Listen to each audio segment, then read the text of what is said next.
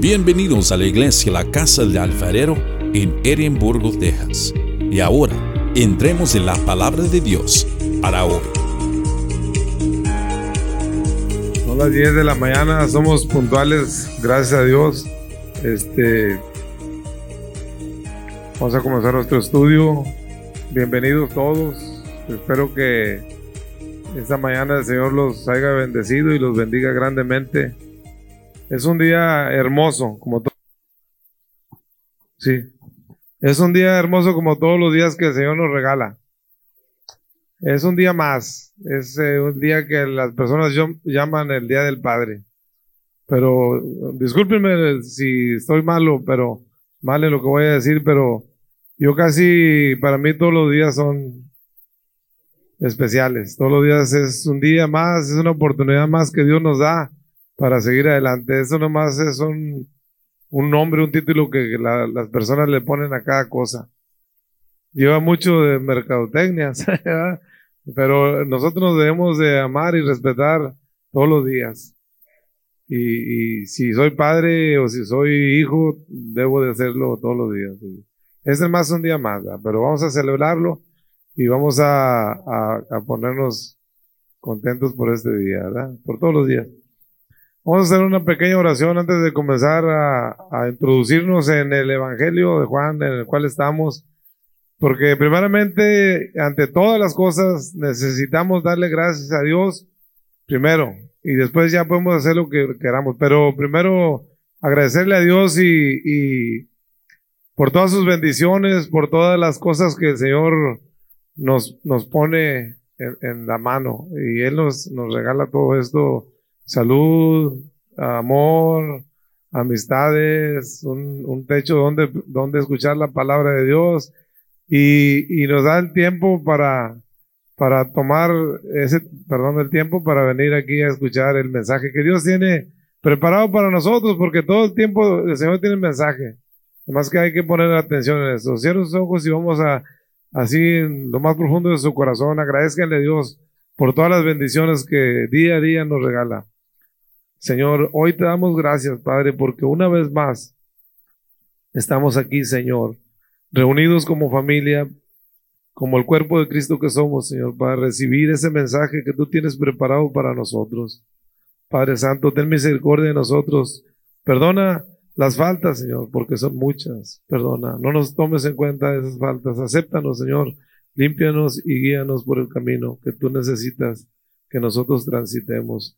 Te damos gracias por todo, Señor, porque es necesario.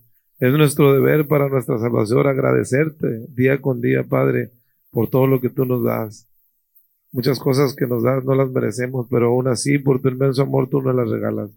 Bendice cada una de las personas, Padre, que están aquí escuchando tu mensaje. Pon en ellos un corazón dócil, una mente abierta, Padre, sensible para que escuchen cada cosa que tú estás hablando a través de nosotros, Padre. Dirige tu palabra por medio de nosotros. Todo esto, todo el agradecimiento es en el nombre de Jesús nuestro Señor. Amén. Bueno, este, vamos a comenzar nuestro estudio, que hoy estaremos empezando el estudio y se llama, el título es eh, donde el Señor Jesucristo anuncia la, la traición de, Judas. Este, vamos a estar enfocándonos un poquito más en, en la traición, más más que nada, este estudio lo, lo, lo, lo, siento yo como una historia, como una historia de, de una traición, ¿va? Porque este, así nos vamos a ir, nos vamos a ir de corridito y vamos a escuchar la historia de cómo la traición de una persona duele y deja muchas repercusiones en, en, todo. Vamos a comenzar leyendo el encabezado, digo, para podernos poner en contexto y saber de qué se, se va a hablar en esto. El versículo 21 es el capítulo 13, versículo 21 hasta el 30. Ahí vamos a, terminar. Y comienza diciendo, habiendo dicho esto, Jesús, perdón, habiendo dicho Jesús esto, se conmovió en espíritu y declaró y dijo, de cierto, de cierto os digo que uno de vosotros me va a entregar. Entonces los discípulos se miraban unos a otros, dudando de quién hablaba. Y uno de sus discípulos, al cual Jesús amaba, estaba recostado al lado de Jesús. Y a este, pues, hizo señas Simón Pedro para que preguntase quién era aquel de quien él hablaba. Entonces, recostado cerca del pecho de Jesús, le dijo, Señor, ¿quién es? Respondió Jesús, a quien yo diere el pan mojado, aquel es. Y mojando el pan le dio a Judas Iscariote, hijo de Simón. Y después del bocado, Satanás entró en él. Entonces Jesús le dijo, lo que vas a hacer, hazlo más, hazlo más pronto. Pero ninguno de los que estaban en la mesa entendió por qué él le dijo esto. Porque algunos pensaban, puesto que Judas tenía la bolsa, que Jesús le decía, compra lo necesario para la fiesta o que diese algo a los pobres. Cuando él, hablando de Judas, pues hubo tomado el bocado, luego salió y ya era de noche. Entonces, aquí vemos una historia de, de lo que vamos a, tener esa, ese estudio de la traición de Judas. Comienza diciendo que, dicho, que habiendo dicho estas palabras, el Señor se conmovió. Y, ya recordamos nuestro último estudio. El Señor, ya en, en, el último estudio, el Señor dice: De cierto, de cierto os digo, el que recibe al que yo enviara y me, me recibe a mí, y el que me recibe a mí, recibe al que me envió. Esas eran las últimas palabras de, de, Jesús que había dicho y luego después el Señor se conmovió porque va a comenzar a hablar que uno de sus, de sus íntimos amigos le iba a entregar o le iba a traicionar. Entonces, vamos a comenzar este estudio y lo haremos con un, con un pequeño recuento de los últimos acontecimientos que hemos hablado, dice, algunos acontecimientos importantes de este hermoso pasaje de Juan. Y el número uno ya dijimos que estamos en la última semana de, del, del ministerio de nuestro Señor Jesucristo. Ya en esta semana se va a terminar su ministerio terrenal o físicamente hablando en la tierra. Después de aquí el Señor, eh, vimos también, ¿se acuerdan que dijimos que ya era eh, la última vez que el Señor hablaba a las personas públicamente? Ya después de, estos sucesos, el Señor se va a ir retirar y se va a concentrar solamente en sus discípulos, en los doce que Él escogió. Porque de ahí en adelante el Señor ya nomás a ellos les va a empezar a dar instrucciones, les va a dejar sus últimas enseñanzas y recalcando todo lo que Él les había enseñado durante esos tres años que anduvieron con Él. Entonces, este, de ahí en adelante ya, ya no hay más presentaciones en público para llevar el mensaje, solamente a los discípulos, a los escogidos, elegidos. Y eso me hace pensar como nosotros. Ahorita el Señor todavía tiene palabra para todos nosotros. Ahorita el Señor todavía está eh, eh, trayéndonos ese mensaje de salvación a todos, pero va a llegar un momento en que eso se va a acabar. Eso se va a acabar y solamente los elegidos van a estar en comunión con el Señor. Y el que se quedó afuera, se quedó afuera. Por eso debemos tomar la decisión correcta, porque, como les dije, llega el momento y se acaba. Estamos en la, bajo la gracia de Dios por medio de Jesucristo, pero el día que el Señor regrese una vez más y tome su gente, los que se quedaron afuera van a sufrir. Es algo horrible, así es que tenemos que ponernos a pensar muy seriamente en eso. El Señor también dijo dijo en, estos últimos acontecimientos de los que le estoy hablando, dijo el Señor que Él no venía a este mundo a hacer su propia voluntad. Él traía un mensaje de parte de Dios. Él traía una misión que cumplir de parte del Padre. Él dijo siempre, yo no vengo a hacer mi voluntad. Yo vengo a hacer la voluntad del que me envió, que es el Padre, el, Padre eterno. Yo no vengo a hacer lo que yo quiero. Yo vengo a, a decir y hablar lo que el Padre me ha dicho que diga. Ah, es un ejemplo de, suprema ah, obediencia hacia lo que el Señor quiere que nosotros ah, sepamos. Dice el Señor que, que en su primera venida, Él no vino a juzgar al mundo, Él no vino a condenar al mundo. Dice que Él vino para que el mundo fuera salvado por medio de Él.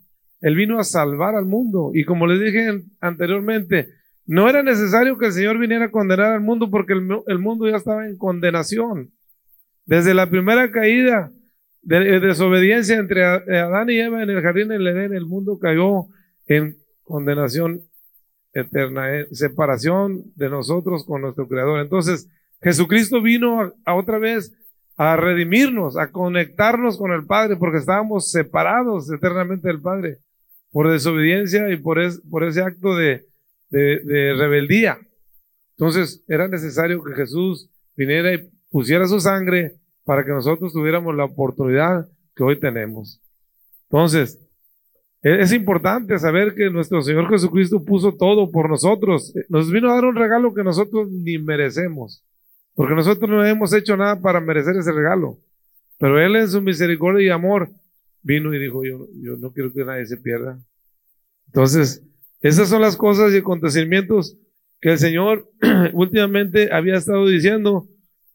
Entonces, el, Señor también dijo, acuérdense de una cosa, dijo, yo no los voy a juzgar, ustedes tienen quien los juzgue. ¿Se acuerdan quién, quién los va a juzgar? La palabra de Dios. Y esa palabra de Dios, ya sea que la recibas o la rechaces y la pongas en práctica o no, al final de cuentas va a ser la que te va a acusar. Es, fácil, el Señor dice, yo no voy a, ni me voy a preocupar por eso, tú solito toma la decisión. Porque yo te vine a dar el mensaje de vida, el mensaje de salvación. Ahí tú si lo rechazas o lo aceptas. Es una decisión personal que cada uno de nosotros debe ya tener muy claro eso. Como ya vimos, el Señor en sus últimos días, en este mundo, hablando físicamente, como les dije, se concentra totalmente en instruir y predicar a sus doce elegidos, solamente a ellos. Es aquí donde comienza nuestra historia de hoy. Yo le quise poner historia, estudio, historia, es más como una historia a mí, me parece. Dice la palabra que se reunieron en una casa que se le llamó el aposento alto, ¿recuerdan? en donde fue el lavamiento de los pies, de, nuestro último estudio del Señor. Este, esa era una casa, pues como lo que llamamos aquí nosotros, una casa de dos pisos, ¿va? Ellos estaban en la segunda planta, reunidos, y el Señor estaba ahí con ellos predicándoles y enseñándoles todo lo necesario. Es aquí donde el Señor se prepara para tomar la cena de la Pascua, en este lugar eh, donde el Señor nos da y nos va a dar un ejemplo de gran amor y humildad. ¿Recuerdan cuando estaban sentados a la mesa y de repente el Señor se para, toma una toalla y se pone a lavar los pies de cada uno de sus discípulos? Ellos se sorprendían cada vez que el Señor hacía algo, porque hacía algo que ellos no esperaban, hacía algo que estaba fuera de su entendimiento. El Señor siempre exponía algo diferente. Y cómo no se iban a sorprender. Porque siendo Él quien era, siendo Él el, Señor de señores, el Rey de reyes, siendo Él el Salvador, siendo Él el, Mesías prometido, siendo Él el Maestro, y verlo de pronto arrodillado frente a ellos lavándole los pies, ¿eh? pues, ¿por qué haces eso, verdad? Si tú amas a una persona, lo menos que quieres es que esa persona se humille ante ti y quieres tenerla siempre acá arriba y se recuerda lo que le dijo Pedro, no, no me la ves, ¿tú cómo vas a hacer eso por mí? Y dijo, no, no, no, espérate, era necesario. Dijo, ahorita no lo entiendes, pero más adelante lo vas a entender. Más adelante vamos a entender todas las cosas que el Señor tiene para nosotros. El Señor se pone en un lugar ah, muy, muy ah, inferior a ellos para demostrarles que que es ah, algo importante el ser humilde. No, sí, el ser humilde es algo importante. Se pone en un lugar, porque ese trabajo solamente lo hacían los servidores, los esclavos para sus amos. Entonces el Señor les va a dar un ejemplo que no hay ni muy arriba ni muy. Tienes que ser humilde. Aunque tú seas quien eres, sé humilde. Nunca veas a las personas para abajo. Siempre tienes que tomar el lugar en lugar de las personas. Es aquí donde se estipula también que en este evangelio no se explica mucho, pero en los otros evangelios se va un poquito más a la explicación. Cuando el Señor estipula la Santa Cena y eh, la impartición del pan y del vino, Y es ahí donde nos deja el, mandato que hasta ahora tenemos de hagamos la Santa Cena hasta el día que el Señor regrese. Ese, eso lo tenemos que ir haciendo como honor y, recordatorio de, nuestro Señor Jesucristo hasta cuando Él regrese. Es algo importante. Y voy a decir algo, ¿qué, tan importante y qué tan, tan grande y tan incomprensible es ese amor que Dios muestra para esta humanidad? Es algo que nosotros como seres humanos a veces no entendemos, no entendemos el amor de Dios, es algo muy profundo, muy, muy fuera de nuestro alcance. Y viene eh, esas palabras de Juan 3:16, ¿se acuerdan? Y siempre las leemos, pero nunca nos ponemos a analizarlas. Dice que, que de, tal manera amó, Dios al mundo, a que entregó a su único hijo para que todo aquel que no le cree no se pierda. Es una promesa maravillosa, pero a la vez, ¿cuál es el tal amor? Y el pastor Isaac siempre me quedó muy presente porque yo no sabía cuál era ese tal amor. Y ese es un amor que se le llama el amor agape, ¿va? que es un amor que se da sin recibir nada a cambio y sin esperar nada a cambio. Y dice que el amor todo lo puede, todo lo soporta, todo, todo. Es nomás tú entregas y no vas a esperar que alguien te, te recompense por eso, no es así. Por eso es el amor de Dios que nosotros como humanos no entendemos, porque nosotros siempre que damos algo eh, como amor, esperamos que por lo menos te hagan un, gesto, un gesto bonito, eh, que te tomen en cuenta. Sí, ándale, dices tú, es que yo lo quiero mucho, pero él nunca me dice nada. Yo siempre le doy, pero él nunca ni siquiera no lo, a lo mejor no lo valora o algo, porque queremos eso, pero realmente no es, es el amor, ese no es el amor del cual habla Dios.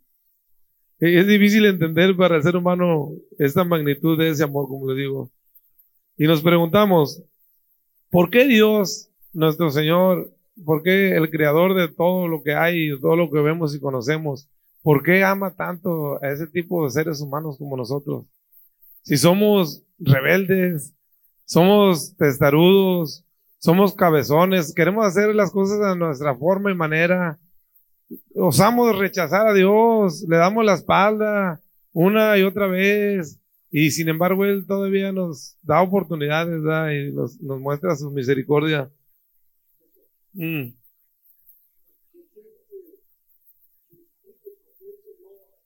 Me pregunto, sí.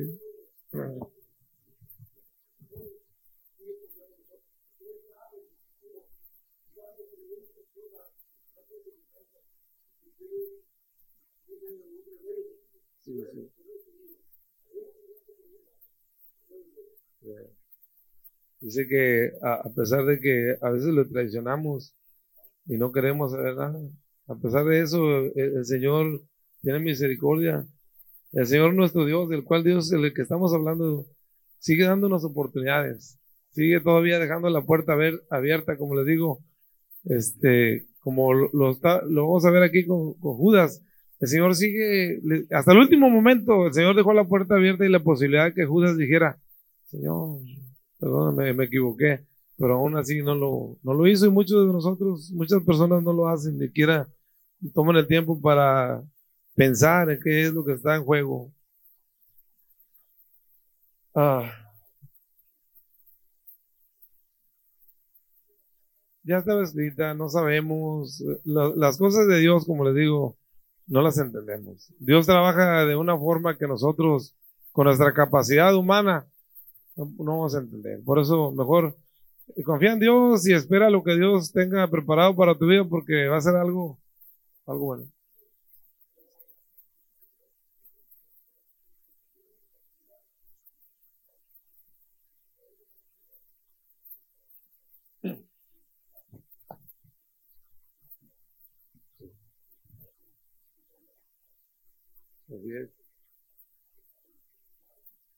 E, e, ese es, el, ese es el, uno de los meollos de este, de este asunto que Dios nos da una y otra y otra oportunidad y, retrasa muchas, mucho sus, sus ah, promesas o las profecías de Dios se retrasan mucho porque creo que Dios nos está dando la oportunidad hasta el último momento porque Él dice en su palabra que no quiere que nadie se pierda, que ninguna de las criaturas que Él creó se pierda, porque sería algo triste que el Señor creó algo con amor y vaya a la perdición o vaya a, donde no debe de ir o el enemigo se, lo lleve.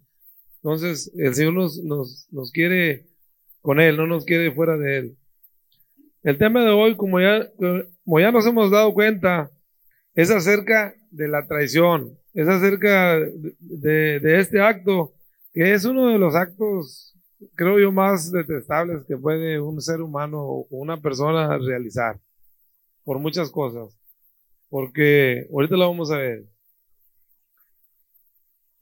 El que traiciona es, es algo mal, es algo feo porque total, totalmente toma una ventaja total y absoluta de las personas. La persona que, que, que es, es, traicionada o la persona que confía Nunca espera una traición. Alguien ha sufrido una traición, sabe lo que es eso. Estamos platicando, Oscar y yo, que lo más común y que escuchamos es cuando una, entre el matrimonio, uno de los dos falla y, el otro pues se derrumba totalmente, ¿verdad?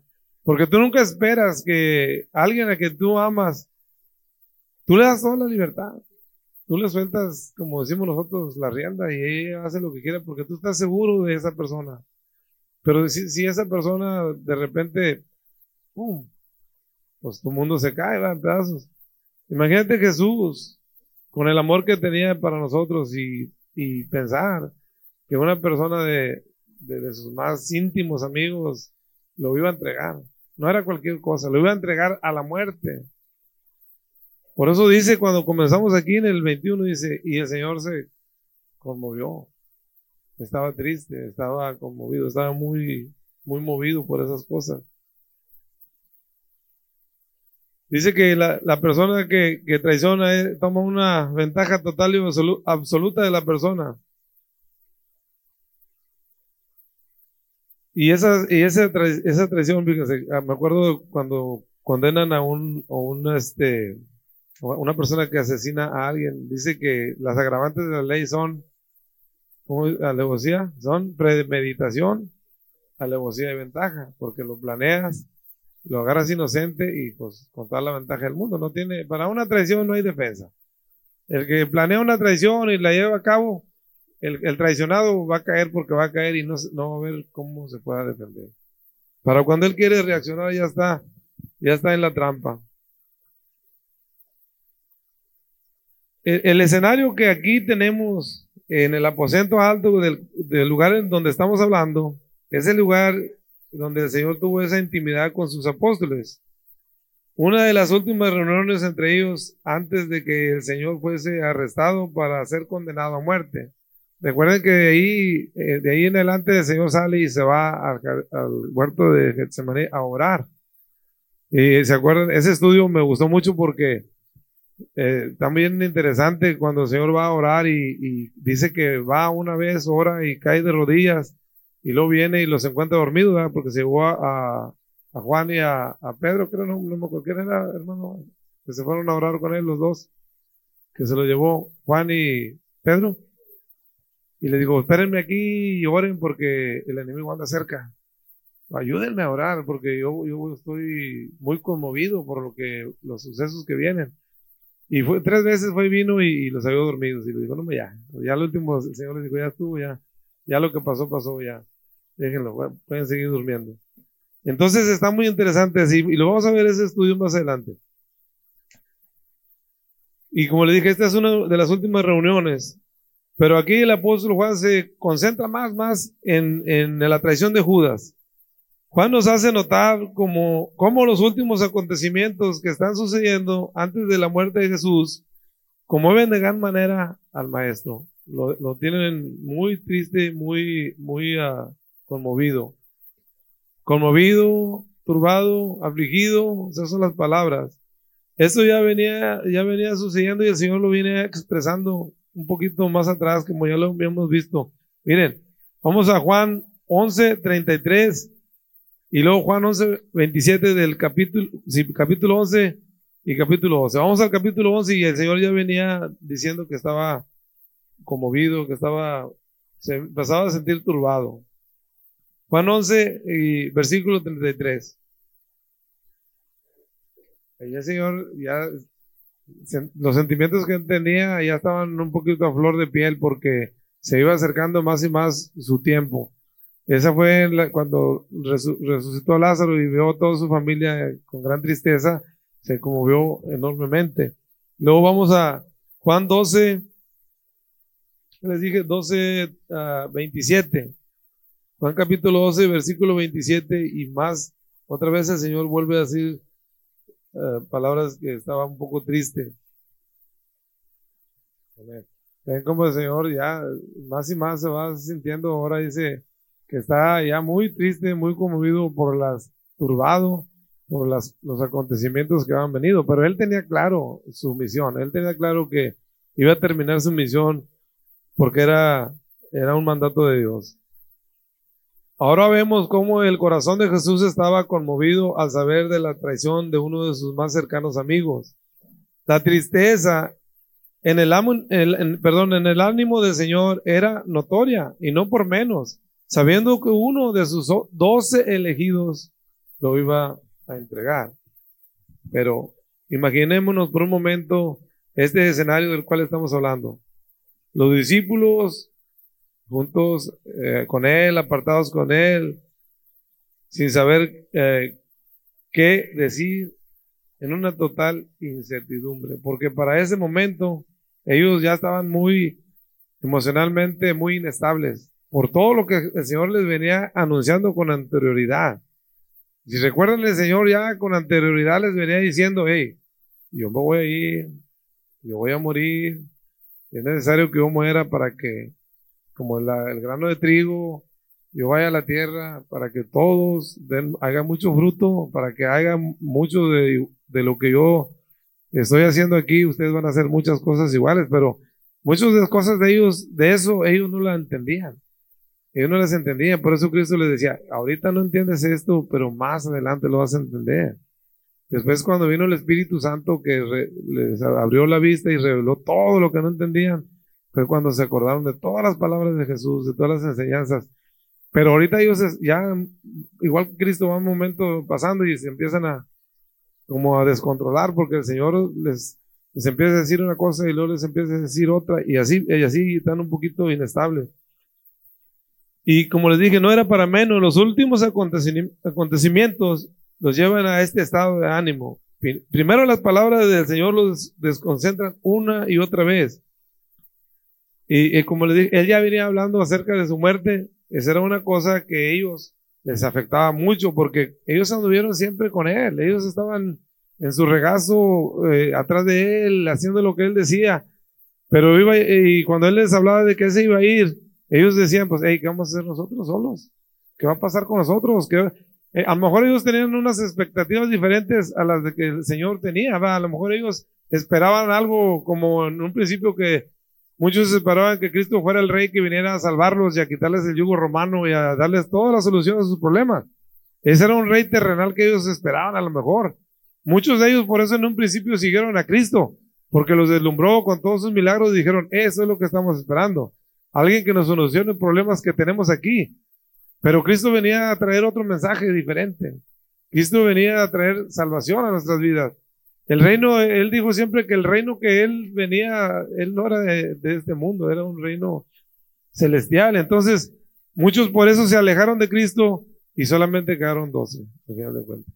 Entonces, ellos estaban descontrolados. Ya era, y, y, con perdón. Y ahora él les comienza a, decir una serie de revelaciones que los va a mover más. E, él les comienza a decir que hay un traidor, hay un traidor entre ellos y pues no saben ni quién es. Pero, pero aún hay más todavía, miren. Antes de que esta noche termine, Jesús va a hacer dos revelaciones más. Esa del traidor los, los tiene pues, bien fuera de onda. Pero al final de cuentas dice, le dice Jesús a Pedro, más adelante de, los estudios lo vamos a ver, dice, tú también me vas a negar. Y luego el Señor dice, para acabar pronto, me, todos me van a dejar solo acabar pronto. Y pues, ¿cómo va a ser posible? Yo no puedo creer si yo he andado contigo, Señor. Pedro dice que hasta su vida pondría por él. ¿Cómo va a ser posible que me estés diciendo que te voy a negar o que te voy a abandonar? eso no pasaba por la mente de ellos, pero el Señor se los estaba diciendo. Dice que lo iban a dejar solo en esos momentos más difíciles, en los momentos más difíciles de su vida o en los momentos más difíciles de nuestra vida, cuando necesitamos que los, amigos, el mejor amigo de nosotros esté ahí para un poquito soportar nuestra, nuestra pena, nuestro dolor, un apoyo moral. Ellos no iban a estar con él. El Señor iba a estar solo totalmente. Solo. Por un lado, el Señor conmovido y triste, y por otro lado, sus discípulos en una total incertidumbre sin saber qué va a pasar con ellos. Ahí estaban, ahí estaban juntos en el, en el aposento alto. El hecho de saber que entre el grupo de, había un traidor, eh, los hacía muy, hey, dudaban de todo. Dice que volteaban a verse, que dice la palabra que volteaban a verse unos a otros y, y pues, ¿quién será? Dudaban hasta de ellos mismos, seré yo, o serás tú, ¿quién será? Y pues no, todos no sospechaban, sospechaban de todos menos de Judas. Entonces, ahí está como como una persona que, que trama una traición pone una cara diferente a lo que realmente está planeando, ¿verdad?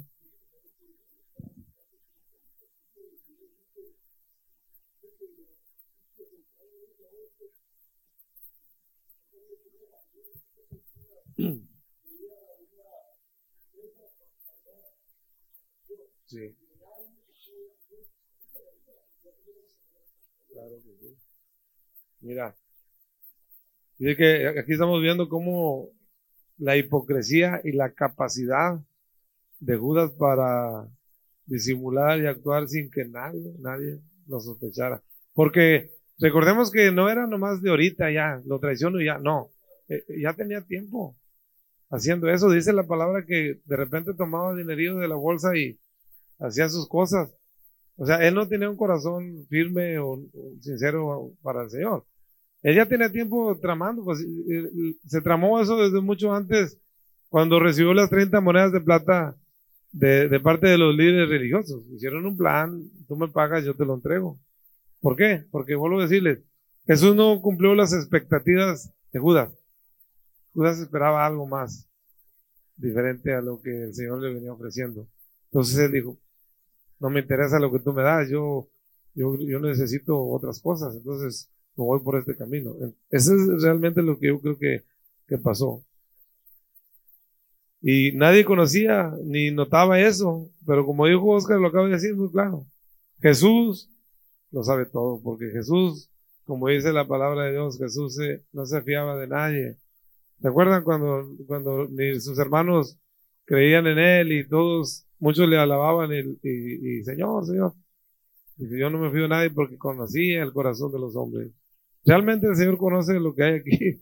Estamos platicando él y ayer y, dice, tú puedes decir muchas cosas, pero no te puedes engañar tú solo, menos engañar a Dios. Tú sí puedes decirlo de la boca para afuera, pero lo que cuenta es lo que dices de aquí para afuera. Si no lo sientes aquí, no pasa nada. Tienes que salir de aquí, las palabras que hables con Dios tienen que salir de tu corazón. Si pides perdón, pídelo de aquí, no lo pidas de aquí. Porque lo de aquí no llega a ninguna parte. Lo que llega de aquí es, eso sí llega a, los oídos del Señor. Entonces es importante. Y aquí notamos algo. Ah, perdón, miren, antes de eso les voy a hacer una, una, imagínense ustedes. El Señor siempre dio indicios de que había un traidor, ¿verdad? Cuando le dijo, es necesario, que le dijo Pedro, lávame todo, Señor. Dijo, no, tú, estás limpio. El que está limpio no necesita lavar nomás los pies. Dijo, aunque no todos están limpios. Ahí dio un señor como, hey, no todos están limpios. Y luego más adelante le dice también, pues, no todos. Nomás eh, hay uno que levantará su carcañal contra mí, uno que come conmigo. Y, y al Señor le estaba dando y ahí pistas de que ahí había alguien. Entonces, el Señor, no Señor pudo haberlo señalado y dicho, mira, Él es el traidor, Él es el que me, va a traicionar, Él es el que me está traicionando. Pero imagínense ustedes qué hubiera pasado, qué hubieran hecho los doce apóstoles. Como eran hombres, eran hombres, no, eran hombres cualquiera, comunes y corrientes, eran hombres bravos. Pedro era muy violento. Acuérdense cuando le, cuando se lo arrestaron que le cortó la oreja de volada. Él era hombre de, impulsivo y entonces hubiera pasado algo, lo, lo, hubiera lastimado o a lo mejor hasta la muerte y el plan de Dios se tenía que cumplir. Entonces Jesús tuvo mucho cuidado en eso. Hasta en eso fue muy, muy caballeroso el Señor, muy, muy este, sí, muy, muy con, con, condescendiente con él, con él. Y vemos, como le dije, vemos como hasta en ese momento el Señor muestra su, amor y su misericordia con aquel que le rechazó y, decidió caminar por la senda de perdición, que es Judas. Porque, como vuelvo a decirles, de tal manera amó Dios a este mundo. Vino a traer el amor. Hasta en este punto vemos cómo todos los discípulos están totalmente sorprendidos por el anuncio que hizo el Señor de que había un traidor ahí. Pensando ellos quién podría ser capaz de llevar a cabo un acto tan vergonzoso entre ellos. Y si, si como le dije, se miraban unos a otros, este, pero no encontraban ningún indicio, ninguna pista de quién podría ser. Y como ya sabemos, como le dije, Pedro era un hombre de armas tomar un hombre muy, muy impulsivo. Él no se iba a quedar no, se iba a quedar este, nomás mirando eh, quién podía ser. Entonces, vemos aquí que Pedro, como dice el versículo 24, dice, a este pues hizo señas Simón Pedro para que preguntase Señor Jesucristo quién, quién era, porque dice que pues, Juan estaba a su derecha y, Judas estaba a su izquierda y estaba muy cerquita y le dijo, también, pues, de una vez directamente que nos diga, pues estamos aquí, ¿verdad? Pregúntele qué, eh, quién era. Entonces, le pregunta, le pregunta quién era y, ya ahorita vamos a ver que el Señor le contesta.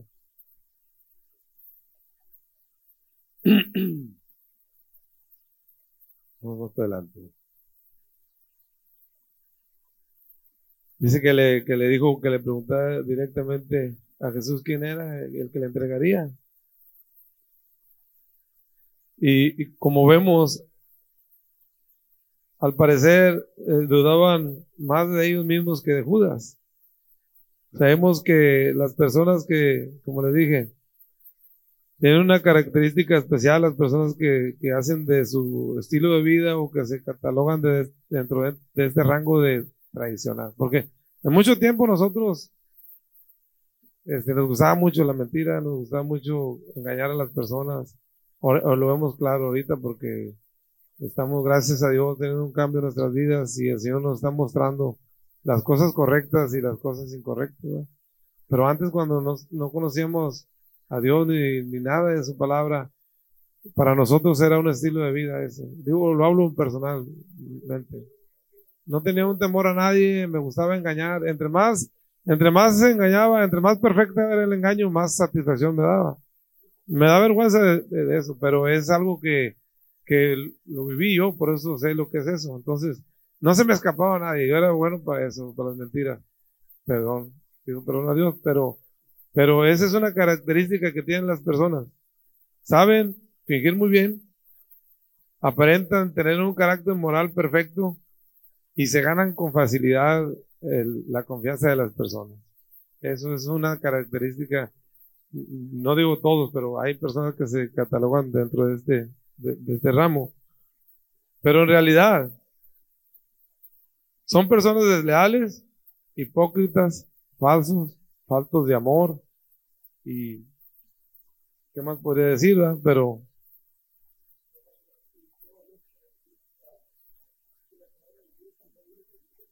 yo le digo, sí, porque estamos en oscuridad total, recuerden, eh, estamos yendo al camino de la luz porque el Señor nos trajo acá. Todos los que estamos aquí los que seguimos al Señor Jesucristo no es porque nosotros hayamos querido hacerlo, es porque hayamos gracia y misericordia en el Señor y el Señor decidió traernos aquí. Es decir, tenemos un privilegio, siempre lo digo yo. somos escogidos, somos privilegiados, porque no todos están sentados aquí. Lo malo es que el Señor quiere que estén aquí. Lo malos que son privilegiados de estar aquí. Porque estamos recibiendo un mensaje que es para, para nuestro beneficio, para nuestra salvación eterna. No es cualquier cosa. Como le dije, estas personas que son eh, traicioneras, lo único que buscan es un beneficio personal. En realidad son, son muy desleales, como le dije. El Señor ya había dado indicios acerca de que había un traidor entre ellos. Ya lo dijimos, porque a veces yo me brinco mucho lo que tengo escrito porque me viene a la mente y es necesario decirlo.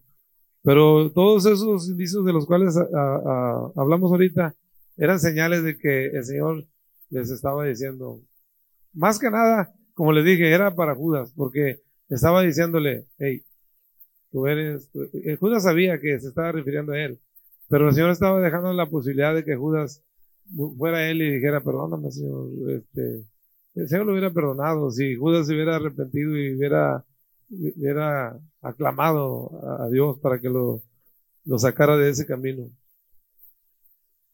Y aquí ya vemos cómo el Señor le contesta la pregunta que le hicieron en el, en el versículo 25.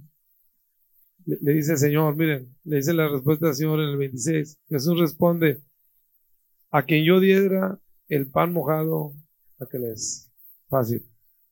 Pero como estaban bien cerquita, se me que el Señor habló un poquito despacio a, Juan, dándole la respuesta. Entonces muchos de ellos no entendieron lo que dijo. Si hubieran hablado fuerte, hubieran entendido, hubieran sabido, hey, él es el traidor. Porque aún así todavía se seguían preguntando, después de esto lo, vimos. Y dice que eh, esa acción de, mojar el pan y, dárselo a una persona era una costumbre de ellos allá.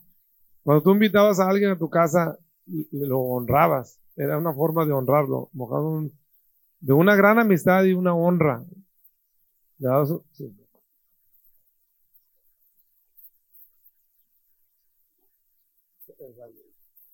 Sí, es increíble. Digo, estamos descubriendo muchas cosas que el Señor nos está revelando aquí. Esa era una forma de amor, de honra, de gran amistad, de hacerlo sentir que, hey, lo mismo cuando los dos al mismo tiempo mojaban su primer bocado y era algo maravilloso. Y el Señor, como dice Gris, le estaba diciendo, aún así todavía, todavía tiene la posibilidad de decir, perdóname Señor, todavía tiene la posibilidad de arrepentirte de lo que estás haciendo y yo te voy a perdonar porque te amo. Pero desgraciadamente no lo hizo. Y dice que notemos que tan cerca no estaría el Señor de, Judas sentado a su, a su, izquierda para que le pudiera haber dado el pan en la boca. Entonces, era algo que, que a, a, legua se veía la, la enorme amistad que se, que se reflejaba entre Jesús y, y sus discípulos y él especialmente porque se sentaba a un lado del Señor. Estaba muy cerca del Señor. Entonces debemos entender eso. Y es que, que, ¿qué tan cerca estaba físicamente, como les dije? Pero después de este acto, después de que él todavía rechazó esos, eso que el Señor le estaba ofreciendo de, arrepentimiento, se su cercanía física ya se iba, ya se iba a transportar a lo espiritual y se iba a convertir en un abismo de separación eterna. Porque de ahí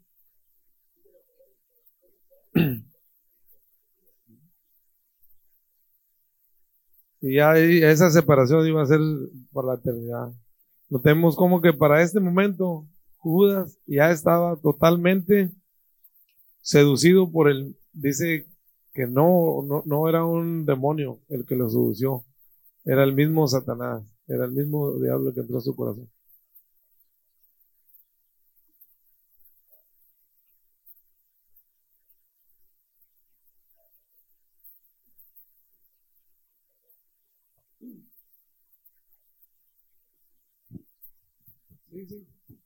Por eso vemos aquí que el Señor Aquí vemos que el Señor, como estamos diciendo, hasta el último momento de tu vida te deja la posibilidad. Por eso, porque dice el Señor, no quiero que nadie se pierda. Que tienes la posibilidad. Y no queremos esperar hasta el último momento, claro, eso es jugar con lumbre. El momento es ahora, el momento es aquí y ahora. Y si ya tienes la decisión, afírmate ahí. Si no la tienes, hazla. De una vez, porque no, no, no tenemos todo el tiempo del mundo para hacer eso. No vamos a jugar con eso. Porque a veces mueres y ni siquiera te da tiempo de decir pío. Y, como le dije, notemos cómo partir de este momento Judas ya estaba totalmente seducido por, por Satanás. Ya no le importaba nada lo que dijeran. Él ya tenía su plan, ya, ya estaba hecho, ya estaba dicho todo. Por cierto, esto no, como le dije, no comenzó a gestarse de un momento a otro. Esto ya era un acuerdo que él tenía con los líderes de religiosos de esos tiempos desde mucho antes. Solamente estaban esperando el momento adecuado para que eso se llevara a cabo. Y, nos ponemos a pensar qué cosa tan horrible debe, de ser que, que el corazón de nosotros sea poseído por el diablo porque te transforma, te hace una persona, no ves nada, totalmente en la oscuridad, nomás estás escuchando lo que él dice y es como estamos hablando ahorita, cuando vives en ese camino, no te importa pecar, no te importa hacer daño, no te importa nada. Por eso el Señor en su palabra recalca con insistencia, y lo dice en Proverbios 4:23, ya menos que vamos, vamos a leerlo, dice, sobre toda cosa guarda tu corazón porque es de donde emana la vida. Es muy importante el Señor que dice siempre cuida tu corazón. También dice que cuides tu corazón porque de ahí salen los malos pensamientos y las malas cosas. Vemos además cómo Judas rechazó todo intento que el Señor hizo porque su alma no se perdiera. Para este momento, el, Judas le pudo haber dicho al Señor, Señor, no me dejes, como Pedro cuando se hundió, sálvame Señor que me hundo. Así el Señor lo hubiera tomado inmediatamente de la mano y le hubiera dicho que estaba bien. Y para este momento ya era demasiado tarde, su corazón estaba totalmente endurecido y en control absoluto del enemigo. Y ya por último, vamos a terminar con este versículo 30. Dice en el versículo 30, cuando termina, dice, y cuando él, cuando él, y bueno, vamos a leer desde el 29, dice, porque algunos pensaban, pues, que Judas tenía la bolsa, hablando de que cuando le dijo, ve, ya lo que tengas que hacer, tenía la bolsa y ellos pensaban que le había dicho que fuera a comprar comida para, para, para la fiesta o que fuera a darle dinero o algo a los pobres. Dice, cuando, cuando él, pues, hubo tomado el bocado, luego salió y ya era de noche. Vamos a ver algo ahí que me, impresionó un poquito, eh, hablando de que sales de un lugar y para entrar a otro, porque recalca de noche, puede haber dicho nomás salió y se fue, pero dice que era de noche. Aquí se hace referencia a la, luz de Cristo y a las tinieblas del enemigo. La oscuridad de la noche, una expresión visible de la condición interior de Judas. Judas salía de la luz del aposento alto a la oscuridad de allá afuera. Esto refleja claramente a todos aquellos que dan la espalda y que rechazan las palabras de Jesucristo. Y cuando esto sucede, lo único que les queda es una noche de eterna oscuridad. Por eso hay que poner atención porque no está jugando cualquier cosa. Las tinieblas de afuera, es lo que dice, es el destino eterno para aquellos que rechazan al Señor Jesucristo. Y acuérdense lo que dice en Mateo 8, 12. Vamos a Mateo 8, 12. No, ya, sí, tenemos cinco minutos. Mateo 8, 12. Léanlo porque ahí nos dice que es, son las, la oscuridad. Ahí es donde se, llora y todo. ¿Se entiende? Léalo por favor.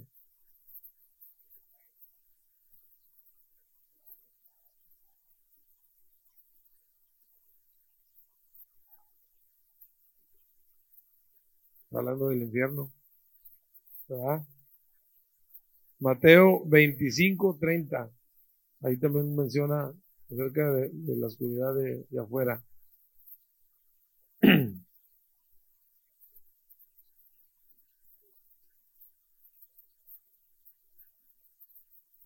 Mire lo que dice.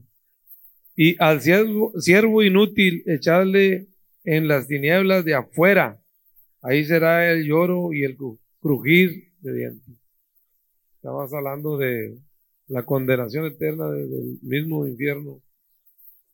Esta es una decisión que muchos debemos de tomar o que muchos tienen que tomar. Pudiendo estar o podemos estar bajo la luz del Hijo de Dios, bajo el reino de Dios. Es una decisión. Otra decisión que podemos tomar es si decidimos salir de ese, de ese, ahorita estamos en la luz del reino de Dios, gracias a Dios, gloria a Dios. Pero si decidimos salir de ese, de ese lugar, ¿a dónde creen que vamos a ir?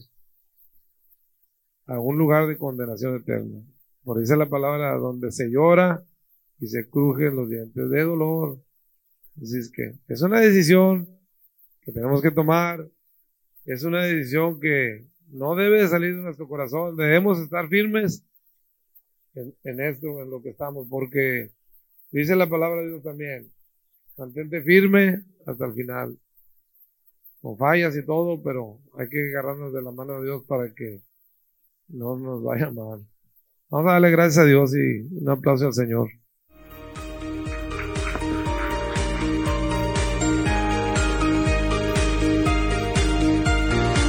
Gracias por escuchar el mensaje de hoy. Para más información, visítanos en nuestra página web en carloscalera.us. carloscalera.us. Te bendecimos en el nombre del Señor.